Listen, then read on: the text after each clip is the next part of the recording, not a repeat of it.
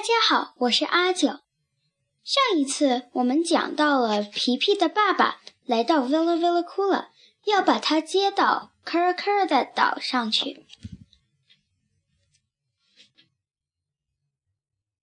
再到海上去一段时间，一定很开心。皮皮说：“在海上多好啊，自由自在的。”切米和恩妮可叹了口气。也急切想看看科尔科尔的岛，跟岛上的黑人小孩子一起玩耍，一定很有意思。皮皮继续说。切米和恩妮克又叹了一口气。你们叹什么气？皮皮说：“你们不喜欢那些可爱的黑人小孩子吗？”当然喜欢，杰米说：“我们只是坐在这儿想，要过很久很久，你才能回到 Villa Villa 哭了。”对，当然是，皮皮高兴地说：“不过我一点也不伤心，我想待在科尔科尔的岛可能更有意思些。”安妮卡把苍白忧伤的脸转向皮皮。“哦，皮皮，他说，你想在那里待多久啊？”“啊，这可难说了。我想待到圣诞节吧。”安妮卡长长的叹了一口气。“谁知道呢？”皮皮说。科尔科尔的岛有意思的话，说不定就一辈子都待下去。杰米和安妮克的眼睛在他们苍白的脸上泛起奇特的光。突然，安妮卡趴在桌子上哭起来了。尽管我确实是这样想，可是我不相信我会永远待在那里。皮皮说。宫廷生活过久了，我会厌烦的。有一天，我可能这样说：“Timmy 和 Anika，我们回 Villa Villa Kula 过一段时间，怎么样？”哦，你要能给我们写信，那该多好啊！Timmy 说。写信？皮皮说：“你们的脑袋上没长耳朵吗？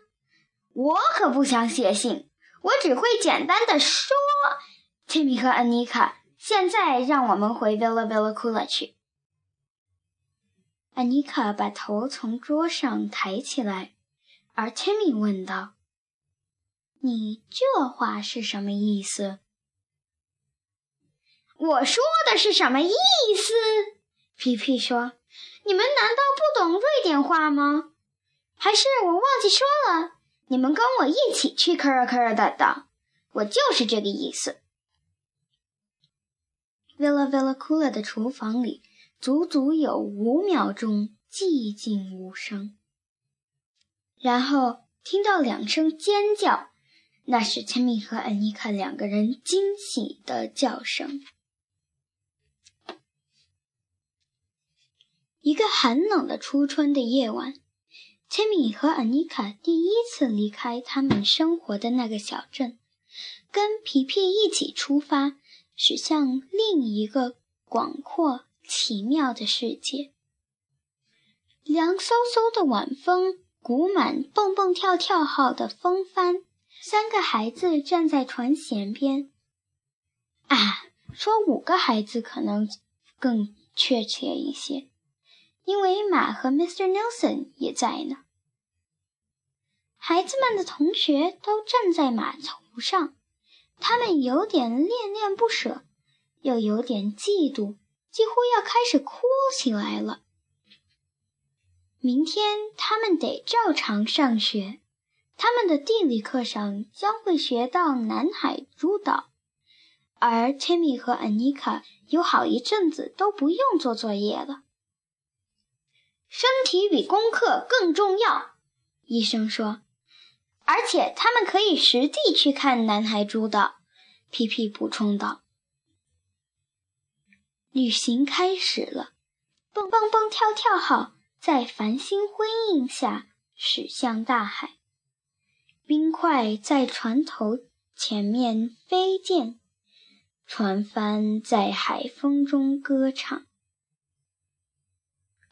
皮皮。安妮卡说：“我心里有一种说不出的滋味。我开始想，也许我长大了也想去当一名海盗。”